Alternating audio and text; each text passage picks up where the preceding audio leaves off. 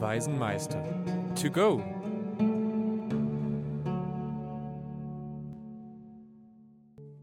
So sprach die Kaiserin. Herre, ihr mich verstanden, was ich auch gesagt habe? Der Kaiser sprach, Jawohl. Da sprach sie, ich will es auch erst bescheiden. Der schön edel Baum sind ihr selber, durch den Witwen und Waisen wird geholfen. Das Schoß unter dem Baum, das ist über verfluchter Sohn, durch den sin Lehrer anfoche zu wachsen und zu trachten, alle zieht, wie er die Äste übers Kaiserturms möge abege hogen und zerstören, um das ihm der Luft zietliches Lobbes möge angewägen. Dann noch auch selber abes stoßen und ganz verderben, um dass er noch über Hinfahrt das Recht besitze. Was ihr hier gehört habt, war ein Zitat aus den sieben weisen Meistern in der Originalsprache, also dem Mittelhochdeutschen. Vorgetragen wurde dieses Zitat von Nina. Hallo. Und bei mir hier sind ist noch einmal Marie. Ja, hi, willkommen in unserem Podcast Sieben Weise Meister to go. Und unsere Moderatorin, die uns heute begleitet, ist Stefanie. Hallo. Ja, was wir hier gerade eben gehört haben, war das, was die Kaiserin dem Kaiser im Schlafgemach erzählt, denn sie möchte, dass der Prinz stirbt. So, wo befinden wir uns jetzt hier überhaupt gerade, wenn ihr jetzt die letzte Folge gerade nicht mehr im Kopf habt? Also, wir befinden uns hier gerade an dem Punkt, ähm, an dem der Prinz Diokletian, ähm, Diokletian verhaftet wurde und er wird eben der falschen Vergewaltigung seiner Stiefmutter ähm, bezichtigt. Jetzt hat versucht die Stiefmutter, ihn so schnell wie möglich ähm, zu ermorden. Dazu erzählt sie jetzt eben diese Geschichte, die wir gleich hören werden und ähm, möchte jetzt eben den Kaiser manipulieren. Und ähm, sie stellt hier eben den Sohn als ähm, Bedrohung dar, der den Kaiser vom Thron stoßen möchte. Jetzt ist natürlich die Frage, welche spannende Geschichte hat sie denn überhaupt erzählt, dass sie jetzt den Kaiser damit überzeugen möchte? Ähm, und dafür haben wir euch einen kleinen Text vorbereitet. Aber im Obstgarten eines römischen Bürgers reckte sich ein großer, prachtvoller Baum gen Himmel. Das Grün der Blätter überstrahlte das aller anderen Bäume, und glänzende, saftige Früchte schmiegten sich an seine Äste.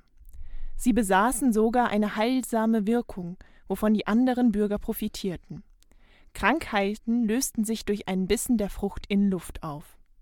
Der Bürger war stolz auf seinen ganz besonderen Baum. Nun kam es, dass unter diesem ein weiterer, junger Baum sprießen wollte. Der Bürger beschloss, der junge Baum soll mir sogar mehr Ertrag bringen als der alte. Jedoch weigerte sich die neue Pflanze dem Befehl des Bürgers zu folgen. Daher wandte sich der Bürger an seinen Gärtner. Sagt mir, Gärtner, warum wächst der junge Baum nicht? Der Gärtner erwiderte. Kein Wunder, wenn der große Baum mit seinen breiten Ästen die Luft vom kleinen fernhält. Also ließ der Bürger die Äste abschlagen. Obwohl der große Baum nun kahl war, ließ sich der junge Baum nach wie vor Zeit beim Wachsen. Wieder wandte sich der Bürger an seinen Gärtner. Sagt mir, Gärtner, warum wächst der junge Baum nicht? Und dieses Mal sagte er Kein Wunder, wenn der Baum so groß ist. Er hält vom jungen Baum Regen und Sonne ab. Also veranlasste der Bürger, den Baum zu fällen. Statt eines jungen, neuen, fruchtbaren Baumes erhielt er zwei kahle Stellen in seinem Garten, denn der junge Baum erstarb. Die armen Bürger verfluchten den Gartenbesitzer. Er war wohl nicht bei klarem Verstand. Wie konnte er nur den gesunden Baum fällen? Doch diese Frage konnte sich niemand beantworten. Was wir hier jetzt gehört haben, war die Geschichte Aber, die ihm die Kaiserin dem Kaiser erzählt. Hier ist jetzt also die Frage, kann die Kaiserin den Kaiser überhaupt von ihrer Geschichte überzeugen? Und wenn ja, wie macht sie das? Und wenn nein, woran scheitert sie eigentlich? Wir schauen uns gerade mal die zwei Ebenen der Geschichte nochmal an. Wir haben ja zum einen die Binnenerzählung und die Rahmenerzählung. Ich fange erstmal mit der Rahmenerzählung an. genau. Die Rahmenerzählung ähm, ist ja, ähm, ich, ich nenne sie jetzt mal die tatsächliche Wirklichkeit der Geschichte. Also da spielt sich eben die Geschichte ab, äh, oder die, da geht es eben um die Entscheidung des Königs, soll er seinen äh, Sohn jetzt hinrichten lassen oder nicht. So, und da, dafür ähm, tragen eben die beiden Parteien, also die Kaiserin und ähm, die sieben weisen Meister, jeweils Argumente vor, ob ähm, ja, die eben für die Anklage bzw. für die Verteidigung des Sohnes sprechen. So, und ähm, ja, wie wir jetzt an der Geschichte gesehen haben, gibt es aber zahlreiche Widersprüche in dieser Erzählung der Kaiserin. Wir haben unter anderem ein Problem, wenn wir uns das anschauen. Ähm, der junge Baum wäre ja, würde in äh, diesem Fall für den Sohn stehen. Ähm, und der große Baum für den Kaiser. Das Problem ist aber hier, dass der junge Baum gar nicht aktiv irgendetwas beiträgt, um den großen Baum ähm, beiseite zu bringen. Also hier wäre dann eher das äh, Problem, dass ähm, der Bürger alles vorantreibt. Aber wir kennen auch ande, eine andere Fassung, nämlich die, äh, den Roman de Sept Sages. Hier sieht es nämlich anders aus. Wie sieht es denn hier aus, Nina? Ja, also in dieser Version sind die Bäume aktiv. Also es wird da beschrieben, dass der kleine Baum dem größeren Baum die Lebenskraft entzieht. Und die Argumentation der Kaiserin ist dadurch auch wesentlich schlüssiger, weil die Folgerung, den Sohn deswegen ähm, beiseite zu schaffen, ähm, ergibt mehr Sinn, weil, der, weil dem Kaiser ja aktiv geschadet wird. Was wir hier jetzt haben, bei unserer Version ist es nicht der Fall. Die Bäume sind passiv und die Argumentation der Kaiserin ist wenig ähm, schlüssig, da ja ähm, Außenstehende den großen Baum beschädigen. Ja, genau, Nina, du hast vollkommen recht. Also ähm, man kann ja den Bäumen gar nicht die Schuld zuweisen, da sie keine Entscheidungen treffen. Also eigentlich sind es nur die außenstehenden Personen, die eben Entscheidungen oder äh, Entscheidungen treffen oder Ratschläge erteilen. Also der Gärtner oder der Bürger würden in dem Fall die Schuld tragen. Aber ähm, äh, die Kaiserin ähm, argumentiert da ja dann in ihrer, also nachdem sie die Geschichte vorgetragen hat, in dem Teil, damit es auch wirklich alle verstehen und der Sohn beschuldigt wird, dass eben ja der Sohn an allem schuld ist, also der junge Spross sozusagen. Das haben wir in dem Part gehört, den Nina ganz am Anfang des Podcasts vorgetragen hat. Und das widerspricht sich eben kann man also eher festhalten, dass die Kaiserin scheinbar eine ziemlich unzuverlässige Erzählerin ist. Also in der Frage der Zuverlässigkeit würde ich mich hier ähm, an Tom Kind wenden, der quasi zwei Arten von Zuverlässigkeit beschrieben hat. Zum einen eben, wenn der ähm, Erzähler moralisch integer ist und vorbildlich handelt, was man hier bei der Kaiserin eben nicht sagen kann. Immerhin ähm, versucht sie ihren Stiefsohn töten zu lassen und zu Unrecht, weil sie ja die Vergewaltigung nur vortäuscht. Und die andere Art ist eben, ähm, wenn der Erzähler die Wirklichkeit vorgibt, wie sie ist, und zwar vollständig vorgibt, wie sie ist. Und das ist bei der Kaiserin jetzt auch nicht ganz so. Also sie, ich glaube, die Geschichte ist nur eine Geschichte, aber wir ähm, können ja an der Schlussfolgerung sehen, dass die nicht ganz mit der, dass ähm, das nicht ganz mit der Geschichte übereinstimmt, was sie schlussfolgert. Ähm, wobei ich hier nicht ganz von einer unzuverlässigen Erzählerin reden würde, sondern eben eher von einer unzuverlässigen Interpretation einer Geschichte. Ja, also wie wir eben gesehen haben, was die Kaiserin eben macht, das ist eben nochmal dieser große Unterschied zwischen dem ähm, altfranzösischen Roman und der Historia Septem Sapientem, auf die sich eben unserer Text, also die Kohlmarer Fassung, der sieben weisen Meister eben bezieht. Also die Kulmarer Fassung ist einfach eine von acht ähm, deutschen Übersetzungen der Historie Septem Sapientum. Und ähm, ja, der wesentliche Unterschied ist eben, äh, im Roman haben wir die einfache Fassung und hier ähm, in unserer Version, in der Kulmarer Fassung, ist es alles etwas komplexer und, ähm, und auch eben dieser große Unterschied, dass ähm, beide Bäume in der Kohlmarer Fassung absterben. In dem Roman haben wir nämlich den jungen Baum, der am Ende überlebt und quasi den ähm, großen Baum ersetzt. Ähm, ja, äh, was ich damit sagen will, ist, dass eben in unserer Fassung, der Kohlmarer Fassung, die Kaiserin im Prinzip nochmal diese Version der Roman-Version wiedergibt. Also, ähm, aber diese Interpretation stimmt nicht überein, weil ähm, es sozusagen zwei verschiedene ähm, ja, Erzählungen sind und auch zwei verschiedene Ergebnisse. Apropos zwei verschiedene Erzählungen. Ähm, die zweite Erzählung stammt ja vom ähm, weisen Meister Banzelas. Jetzt wäre natürlich die Frage, wie er eigentlich vorgeht in seiner Argumentation und welche Geschichte er uns eigentlich vorträgt. Und auch dazu haben wir euch einen Text vorbereitet mit dem Titel Kanes. Zwei Babyaugen starrten an die Wand, wartend darauf, dass jemand zurückkam. Ob eine der Ammen, Mutter oder Vater. Es war recht langweilig in der leeren Burg für den neuen Menschen. Der Hund, der bei der Wiege lag, hingegen genoss schlafend die Ruhe. Der Falke teilte die Langeweile des Babys, zumindest bis ein Stein aus der Wand fiel und ein gefährliches Zischen erklang. Der Falke schaute zur Wand und sah, wie eine hungrige Schlange aus ihrem Versteck kroch. Sch, es ist Zeit für meine Mahlzeit. S-förmig schlich sich das kriechende Wesen an die Wiege heran. Der Falke war alarmiert, der Hund schlief. Also schlug der Vogel mit seinem schwarzen Gefieder umher. Aufstehen, hilf dem Kind, schien er zu sagen. Der Hund erwachte aus seinem Schlaf und entdeckte die Schlange. Beide boten sich einen unerbittlichen Kampf. Die Schlange schoss vor und biss in das weiche Fell des Hundes. Als dieser zurückwich, stieß er die Wiege um, aber das Baby blieb unbeschadet. Der Hund gewann die Oberhand über den Kampf und tötete das gefährliche Wesen. Als die Ammen des Kindes vom Turnier des Vaters zurückkehrten, sahen sie einzig die umgekippte Wiege und das tiefrote Blut daneben. Der Hund hat das Kind getötet, rief eine Amme empört, denn natürlich war der Hund durch die Wunde mit Blut verschmiert. Die Mutter kam hinzu und warf sich schluchzend auf die Knie. Ich arme Frau, mein Kind ist tot. Sie erzählte ihrem Mann von dem Geschehen. Und der Hund ist schuld, jetzt liegt er da, weil er zu voll ist vom Blut unseres Kindes. Wütend stürzte sich der Vater noch in Rittermontur auf den Hund, der ihm ganz als treuer Freund freudig entgegensprang und schlug ihm seinen Kopf ab. Als er allerdings die Wiege wieder aufstellte, sah er sein Kind ganz unbeschadet und die tote Schlange daneben liegen. Er riss sich seine Haare aus und seine Kleider vom Leib.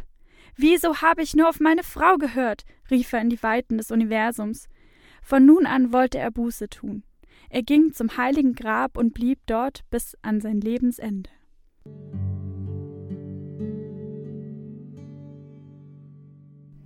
Vielen Dank, Stefanie. Ähm, genau, Stefanie hat es gerade vorgetragen, die Erzählerin.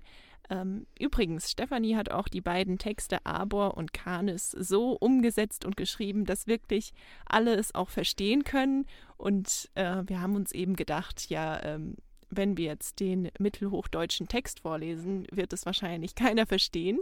Deswegen vielen Dank für diese ähm, um, Umübersetzung, nenne ich das jetzt mal. Gerne, es hat äh, richtig Spaß gemacht, das zu schreiben.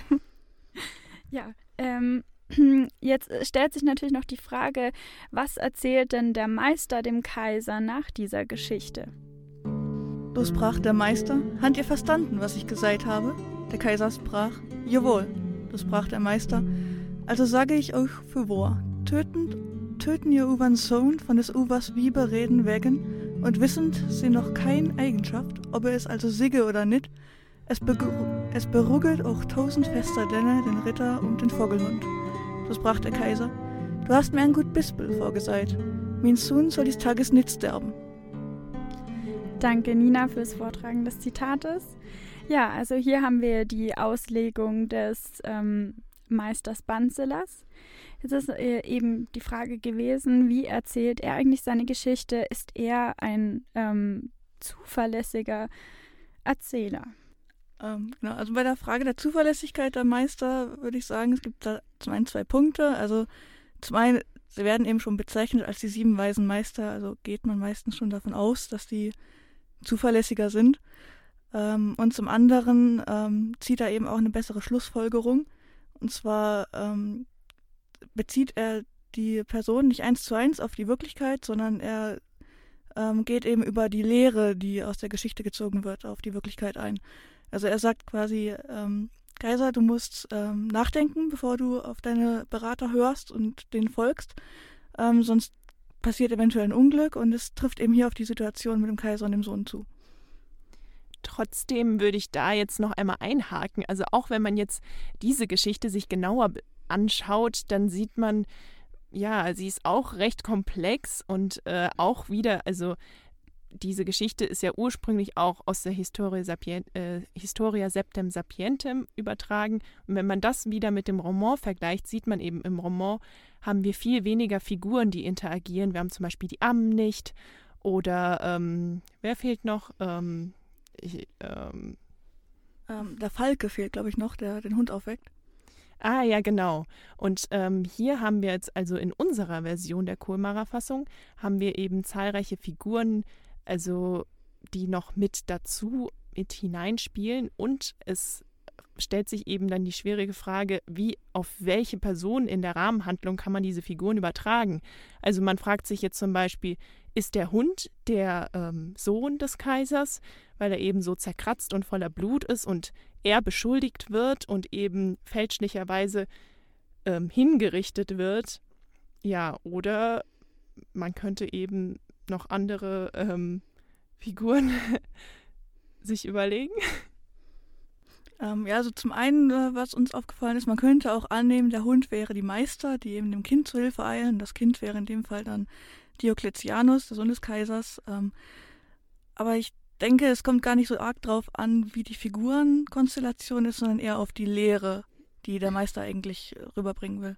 Genau, also hauptsächlich soll hervorgehoben werden, dass eben äh, die, der Ritter voreilig handelt, anstatt erst einmal sich einen Rat zu holen. Ähm, in einer weiteren Fassung sollte er sich sogar den Rat von äh, seinen Baronen holen und nicht nur von der Frau. Ähm, das ist hier anders. Ähm, also es geht wirklich um dieses äh, inne, innehalten, nachdenken und noch einmal nach einem Rat fragen. Und ähm, das macht hier der Ritter eben nicht. Stattdessen ähm, handelt er eben voreilig. Das sieht man unter anderem auch bei dem Kaiser, der, als er ähm, die Zeichen sieht, dass seine ähm, Ehefrau ähm, ein zerschundenes Gesicht hat und äh, zerrissene Kleider, dann deutet er diese ähm, Sachen auch als ähm, als das an, was sie ihm dann auch mitteilt. Er nimmt ihre Deutung auch zu 100 Prozent einfach an, dass, ähm, die, dass der Sohn äh, Diokletian ähm, äh, die Schwiegermutter eben vergewaltigt haben soll und zieht daraus äh, sofort die Konsequenz. Ja, also kurz gesagt, man hat hier eigentlich einen Kaiser vorliegen, der ständig seine Meinung ändert und sich nicht auf etwas ja nicht festhalten kann und die ganze Zeit von äußerlichen Instanzen irgendwie ähm, umgestimmt wird. Was natürlich die Figur des Kaisers etwas, ja, auch etwas schwierig macht. Also man ist nicht so überzeugt von dem Kaiser, würde ich jetzt mal sagen. Ja, also ich, andererseits die Wankelmütigkeit des Kaisers ist äh, natürlich ein großes Plus für die weisen Meister, die ja eben ähm, äh, den Tod des von den Tod des Sohns des Kaisers aufschieben wollen, indem sie diese Erzählungen erzählen. Also es geht ja nicht darum, ihn zu überzeugen, lass ihn leben, sondern so lange zu warten, bis ähm, das Schweigegelübde von Diokletianus ähm, aufgehoben ist und er wieder reden kann. Das finde ich auch ebenso stark in der ähm, Überzeugungskraft der sieben weisen Meister. Also Banzelas versucht hier eben auch nicht, wie die Kaiserin das in ihrer Erzählung gemacht hat, die Erzählung zu erklären und dem Kaiser eben ähm, auch direkt eben, ja, zu sagen, was er machen soll, wie er handeln soll. Äh, ähm, also die Kaiserin schreibt direkt vor, du musst das und das tun, der to äh, Sohn muss getötet werden. Und Banzelus, der sagt eben nicht, nein, du sollst es nicht tun, das sagt er nicht, sondern er gibt dem Kaiser zu verstehen, ja, denk doch noch mal darüber nach und dann kommst du vielleicht darauf, dass da irgendetwas nicht stimmt. Also er regt eben ihm zum Nachdenken an und eben auch die Selbstreflexion aufzurufen. Man könnte vielleicht auch auf eine, auf eine Art sagen, dass es vielleicht so die weise Stimme im Hintergrund ist oder so das leise, ähm, das personifizierte Gewissen. genau. Ähm, das heißt, im Endeffekt können wir festhalten, dass wir die Waisenmeister als zuverlässigere Erzähler halten, ähm, die mit ihren Beispielen jetzt auch ähm, ja, die Situation besser erklären als die Kaiserin. Also ich würde dem zustimmen, auch wenn die Geschichten natürlich nicht immer stimmig sind, aber die Aussage, denke ich, ist doch immer klar. Ja, ich würde hier auch für unsere Fassung zumindest zustimmen, weil ähm, die Kaiserin hier so, schon sehr schlecht wegkommt, im Gegensatz zum Ramon. Aber ja, hier ist sie auf jeden Fall die unzuverlässigere. Ja, ich sehe das genauso. Also das ist wirklich, ähm, sind hier einfach die Weisen, kann man so festhalten. Ähm, ja, Jetzt ist halt die Frage, solche exemplarischen Erzählungen, wie wir sie hier finden, dass wir ähm, die sich auch noch gegenüberstellen. Ähm, also man hat einen Wettkampf der Erzählungen sozusagen. Finden wir das auch heutzutage noch in aktuellen Serien? Ähm, also ich finde, so direktes exemplarisches Erzählen findet man jetzt nicht mehr wirklich. Ähm, was jetzt vielleicht weit hergeholt ist, aber so Krimiserien würden mir jetzt einfallen, wo ähm, die äh, ja, die Detektive oder die Polizisten eben das Privatleben von denen die Rahmenhandlung bildet und der jeder einzelne Fall in jeder Folge dann so eine Binnenerzählung wäre. Oder auch Beispiel Dr. House, wo eben so der Patient, der in jeder Folge dann auftaucht, ähm, die Binnenerzählung wäre und die Story um House und seine Kollegen dann so die Rahmenerzählung. Aber so wie wir es hier finden, fällt mir jetzt nichts direkt ein. Also ich denke, heutzutage ist es viel öfter in Serien, dass eben die Binnenerzählung dann auch eben aus der Ich-Perspektive erzählt wird oder dass es um die Vergangenheit der Figur geht oder um irgendetwas geht, was die äh, eben die Figur selbst erlebt hat oder was mit ihr in Bezug gebracht wird. Aber mir fällt gerade ein, also ein Beispiel, wo es eigentlich nicht um die Figur, also die Erzählung der Figur geht, wäre zum Beispiel in Harry Potter. Ähm, wenn man die Binnenerzählung nimmt, die sieben Heiligtümer des Todes, glaube ich, genau, äh, wo es eben um, ähm, um äh, die Erzählung, wie, woher kommt eben der Mantel, der Zauberstab und der weiße Stein. Das wäre zum Beispiel so ein Einschub in die Handlung. Ähm, ich dachte selber vielleicht auch noch irgendwie an äh, Rückblenden, ähm, weil man eben, wenn man in in die in der Geschichte zurückschaut, ähm, haben sie ja auch irgendwie so einen exemplarischen ähm, Charakter.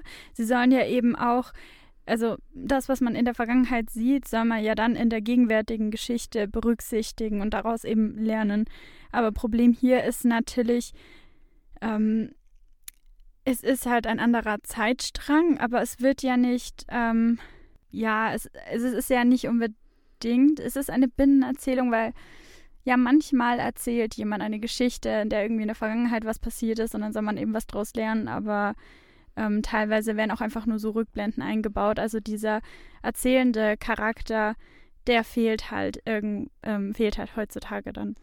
Ah ja, aber ähm, eben, es ist doch heutzutage etwas ein bisschen anders, würde ich eher sagen, weil eben in den Serien diese Rückblenden, die dienen ja eigentlich eher dazu, dass die Geschichte irgendwie verzögert wird und die äußere Handlung eben, die, dass die Spannung in der Handlung aufgebaut wird und und man eben als äh, Betrachter der Serie oder eben als Leser oder Leserin ähm, ja diese Serie weiter verfolgen muss und um eben dann am Ende herauszufinden, was kommt denn jetzt am Ende dabei raus. Und in unserer Geschichte würde ich sagen, also in den sieben weisen Meistern, ist es nochmal ein Unterschied, weil ähm, ja, ich denke, also ich finde persönlich, dass eben die Binnenerzählungen viel spannender sind als die Rahmenerzählung, weil die Rahmenerzählung schon so schematisch ist. Die eine Seite ist böse, die andere gut. Wer siegt jetzt? Und die Binnenerzählungen sind eigentlich das Interessante. Da passiert viel, da sind Widersprüche drin, da äh, kann man verschiedene Dinge interpretieren. Und deswegen würde ich sagen, findet man heute wahrscheinlich sowas nicht mehr.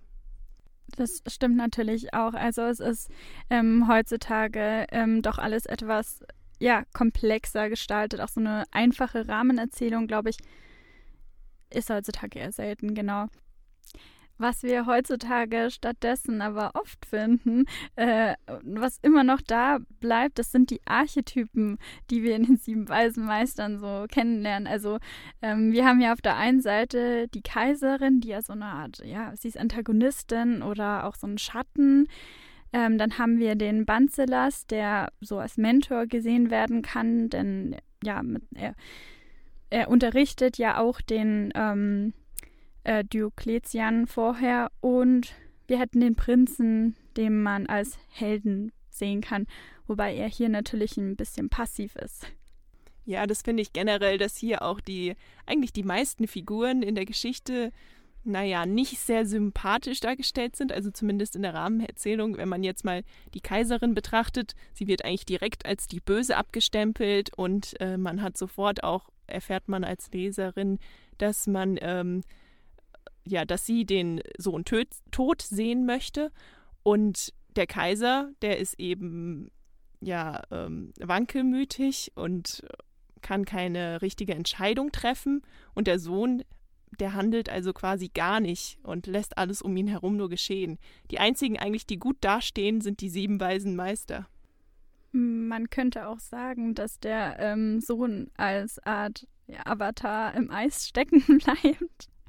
ähm, also hier auch so ein Beispiel. Ähm, oder ähm, schlecht dargestellte ähm, Frauenfiguren haben wir aber heutzutage auch noch, also so wie die Kaiserin eben dargestellt wird, was du jetzt, äh, Marie, jetzt schon öfters ähm, kritisiert hast, äh, zu Recht, dass die, die Frau halt oft ähm, ja die Schuld trägt und eigentlich nicht erkennbar ist, warum und ihre Geschichten halt auch nicht so ähm, überzeugend sind, etwas schwächer auch ähm, dargestellt sind in unserer Fassung. Ähm, solche Figuren haben wir immer noch, aber sie sind halt jetzt schon weiterentwickelt. Also zum Beispiel Cersei Lannister aus Game of Thrones. Ähm, die ist jetzt natürlich keine Schwiegermutter. nein, ich meine, sie weiß es zu verhindern.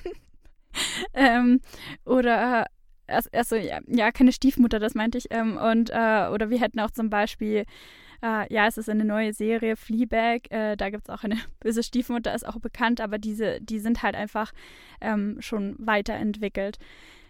Was ich aber interessant finde, ist, dass die Stiefmutter in unserer Fassung hier ähm, einem männlichen Helden entgegensteht und eben nicht einer Frau, wie wir heutzutage vielleicht eher sehen würden, dass die Stiefmutter ähm, oder auch in Märchen, dass die Stiefmutter eher die Antagonistin einer weiblichen Heldin ist. Und was ich auch interessant finde, ist eben, dass am Anfang die Stiefmutter, sie versucht ja den Sohn zuerst zu verführen, aber es gelingt ihr eben nicht, weil er ja sie direkt abweist. Also sie fühlt sich eben alt oder nicht mehr schön und will halt eben sich nochmal jung fühlen oder wie auch immer. Aber dann ist sie eben so erbost darüber, dass sie ihn direkt tot sehen möchte.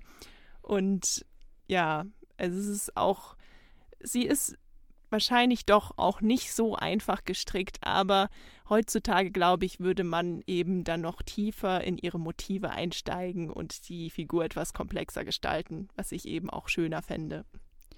Können wir noch ein Beispiel für eine Mentorenfigur heutzutage finden? Ähm, ja, also zum Beispiel äh, Merlin, den kennt wahrscheinlich jeder, oder neuere Beispiele Dumbledore oder Gandalf, ähm, die ja doch sehr in ihrer Mentorenrolle aufgehen. Oder ganz klassisch, also auch eine Figur, die sehr Erzähler, ähm, die vielleicht noch sehr nah an diesem weisen Meisterstil ist und immer gern auch irgendwie, ja, erzählt, wäre Iro aus Avatar wenn ihr den kennt, also der Onkel von Prinz Zuko. Ja, kennt man ja. ja, dann ähm, widmen wir uns auch schon der letzten Frage dieses Podcasts, äh, dieser Podcast-Folge. Ähm, und äh, kommen langsam zum Abschluss. Wie seid ihr denn überhaupt mit dem Text so klar gekommen? Wie erging es euch da? Also ich muss sagen, ich bin ja LKM-Studentin, das heißt Literatur, Kunst, Medienwissenschaften. Und für mich war es jetzt zum Beispiel das erste Seminar, wo ich so einen mittelhochdeutschen Text behandelt habe. Und zunächst einmal die Sprache zu verstehen und auch, wie es ausgesprochen wird und in den Sinn dahinter zu kommen, ja, was überhaupt der Inhalt ist, war für mich relativ schwierig. Und äh, ja, also ich habe mir da schwer getan. ich dachte, es wäre vielleicht leichter. Aber ich muss dann Nina und Stefanie ein großes Danke sagen, weil sie mich da unterstützt haben und auch gesagt haben, ja, was passiert an welcher Stelle. Und damit denke ich, dass wir das in Zusammenarbeit ganz gut hinbekommen haben.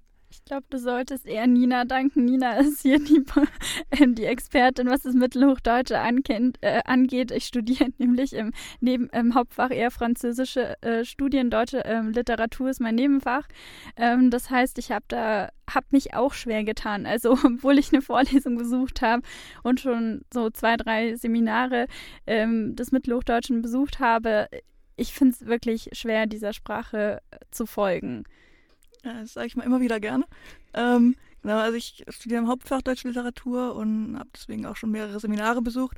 Auch äh, Linguistikvorlesungen, wo es eben so Sprachgeschichte ging und so. Und wir eben verschiedene Stufen des Deutschen übersetzen mussten. Und dann, also man kommt gut rein. Also es ist Übungssache, aber es, es funktioniert mit dem tollen ähm, Aufruf und der Hoffnung darauf, dass ihr bald auch Mittelhochdeutsch-Experten sein könnt. Ähm, also ich denke ja, wenn man sich das mal genauer anschaut und mal hineinkommt, dann ist es auch, auch ganz spannend, auch mal zu erfahren, wo kommt eigentlich die Sprache her und ja, wie klingt sie? Also das ist schon interessant. Also ich kann es nur empfehlen. Dann wollen wir uns jetzt verabschieden sagen Danke fürs Zuhören ähm, und wünschen euch viel Spaß in der nächsten Folge mit unseren nächsten PodcasterInnen. Ähm, Marie. Tschüss. Nina. Tschüss. Und Stefanie sagen Tschüss.